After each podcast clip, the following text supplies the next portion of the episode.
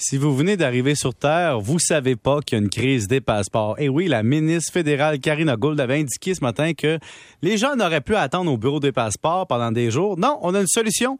On va donner des coupons, puis comme ça, on aura un rendez-vous. Le problème, c'est qu'il y a des coupons qui ont été distribués, mais il y a des centaines de personnes qui font du camping encore. Donc, pour comprendre la situation, on rejoint notre collègue Annie Guillemette, journaliste pour Cogeco Nouvelles. Annie, salut. Bonjour Pierre-Yves. Effectivement, ça ressemble à un gros camping ici. T'es encore là. Qu'est-ce que ça a l'air? Il y a combien de monde assis ou couché devant le bureau?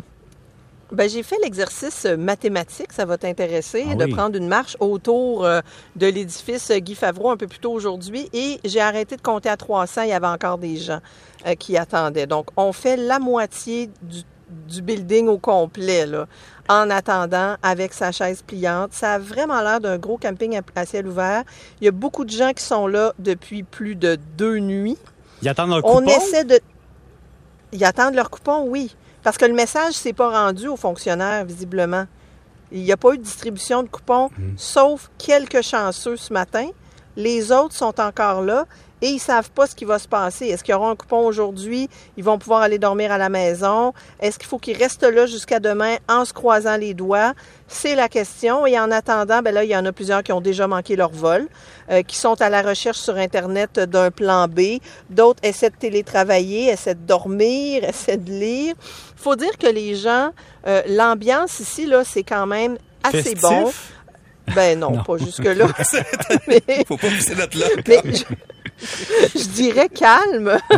Parce qu'on a quand même développé une logistique euh, interne. Là. Comme les fonctionnaires sortent pas dehors, on s'est organisé. Il y a des gens qui ont fait une liste avec toutes les personnes, avec leur nom complet, ah le nombre de passeports qu'ils sont venus chercher et tout ça, parce que c'est de cette façon-là que les fonctionnaires à l'intérieur vont les prendre. C'est une personne à la fois et euh, selon le nombre de passeports, ben là, peut-être qu'on va avoir plus ou moins de personnes qui pourront être rencontrées dans la journée. Donc, les gens se sont fait une ligne par eux-mêmes, ont fait un système de classement par eux-mêmes pour remettre aux fonctionnaires. Donc, dans le fond, les fonctionnaires ouvrent une fois de temps en temps la porte et disent Oh, qu'on a une information à feuille. Hein?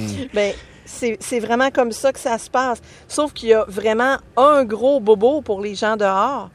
Ils savent absolument pas ce qui se passe en dedans. Ils savent pas non plus ce qui va se passer dans les prochaines heures. On en écoute deux que j'ai rencontrés plus tôt aujourd'hui. On est laissé à nous-mêmes. Et euh, les nouvelles, en fait, en même temps que vous, ce qu'on fait, c'est qu'on va sur Internet, puis on va sur la presse, on va sur Cogeco, quelque chose comme ça. Puis c'est là qu'on s'informe. Sinon, il n'y a personne qui nous parle. Oui, c'est totalement désorganisé, mais en fait, euh, c'est vraiment euh, inacceptable, je pense. Et les gens que tu as rencontrés, c'est-tu des gens qui veulent aller voyager pour famille ou qui sont vraiment pressés ou il y a des gens qui disent je vais annuler simplement? Leur but, ben, c'est quoi? La plupart moi, la plupart s'en vont en vacances, souvent en famille. Beaucoup de gens sont dans la ligne avec des bébés de quelques mois parce qu'ils attendent justement le passeport du plus jeune. C'est très, très populaire comme cas de figure. Et souvent, ils ont le bébé avec eux parce que c'est la maman qui est là, puis il euh, faut que le bébé mange, puis il faut qu'il suive sa maman. Alors, c'est comme ça que ça fonctionne. Ça ressemble à une espèce de camping, je dirais, particulier. Il y a quand même eu à peu près 80 personnes ce matin qui ont été invitées à rentrer. Ces gens-là étaient là depuis lundi, Pierre-Yves.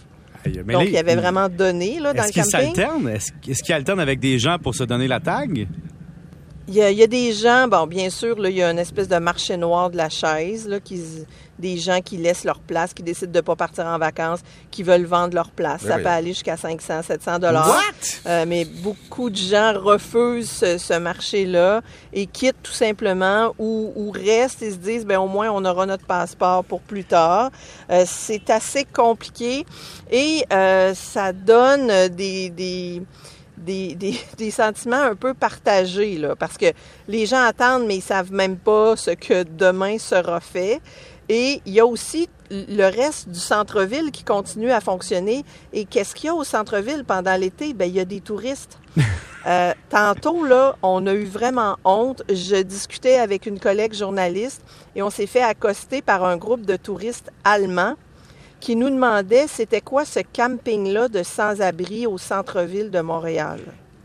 Hein, Alors, on a dû expliquer qu'on avait quelques problèmes hmm. au niveau des services publics et que ces gens voulaient tout simplement prendre leurs valises comme eux et sortir du pays. On a-tu de l'air cabochon?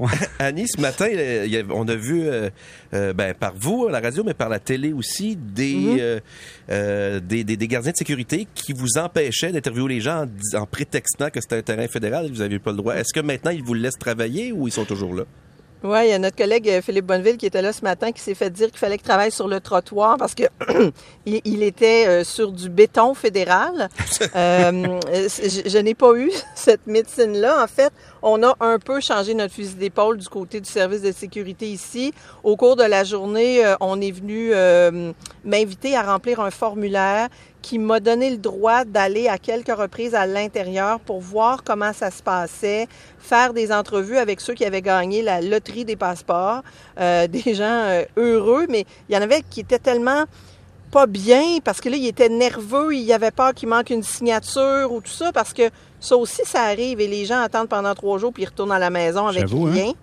Donc, euh, c'est c'est vraiment une démarche particulière. Donc, au niveau de la sécurité, là, euh, on, on nous a permis d'entrer. Bon, bien sûr, quand on s'est mis à prendre des photos, ils n'ont pas aimé ça, mais bon, il, il y a eu quand même une certaine latitude, je pourrais employer cette expression-là, au cours de la journée du côté euh, des gens euh, qui s'occupent de la sécurité. Sauf que je suis allée les voir, il y a quelques Oups. leur demander s'il y avait eu le mémo à propos des fameux coupons qui étaient supposés distribuer aujourd'hui, puisque la ministre nous avait annoncé ça euh, en grande pompe, je dirais, ce matin dans l'émission de Paul Arcan.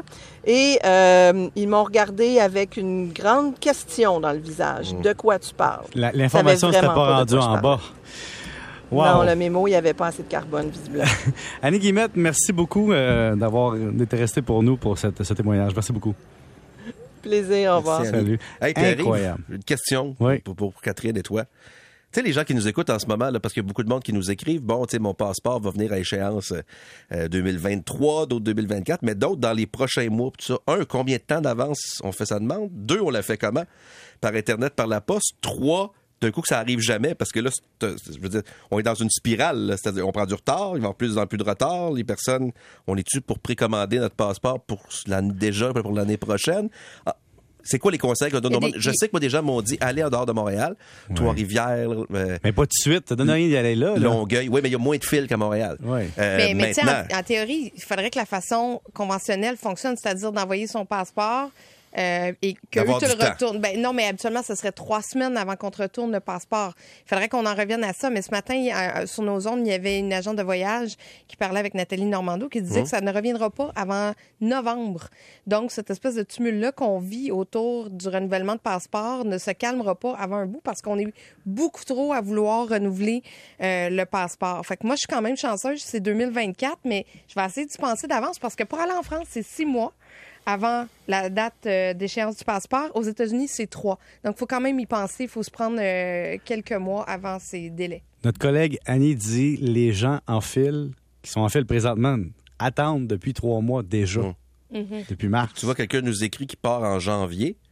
Euh, ses papiers sont envoyés euh, depuis un bout, mais elle stresse quand même. Parce qu'on ne sait pas. C'est comme une loterie. Hey, non, mais Ça peut arriver que ça revienne jamais. Tu T'imagines-tu, là? Tu vas chercher ton, ton droit d'être Canadien, là, ton droit qui dit Welcome, we are Canadian. Ce papier-là, là, c'est ça qui est dur à avoir. Oui, bonjour, je veux le laisser passer 38. Ah, le laisser passer à 38, faut attendre trois mois à l'extérieur du complexe Guy Favreau avec des tentes, des déclus et tout, là. Amenez les enfants, faites du camping. Mais tu sais, regarde, le, le- le- le pathétique de Ben l'histoire, là, c'est deux affaires. Un, ils ont essayé d'empêcher les journalistes d'en parler pour que nous, les Canadiens et Canadiennes, on s'aperçoive pas qu'on se fait avoir par notre gouvernement. Et deux, ce qu'ils pourront pas empêcher, comme Annie disait, ce sont les touristes qui passent, puis qui voient un beau drapeau du Canada dans les airs flotter, puis une belle file de gens avec des tentes. Ah, c'est comme ça que ça fonctionne, votre pays. Ben, c'est fantastique. On va pas. se détendre après la pause avec une chronique de Catherine. Par chance.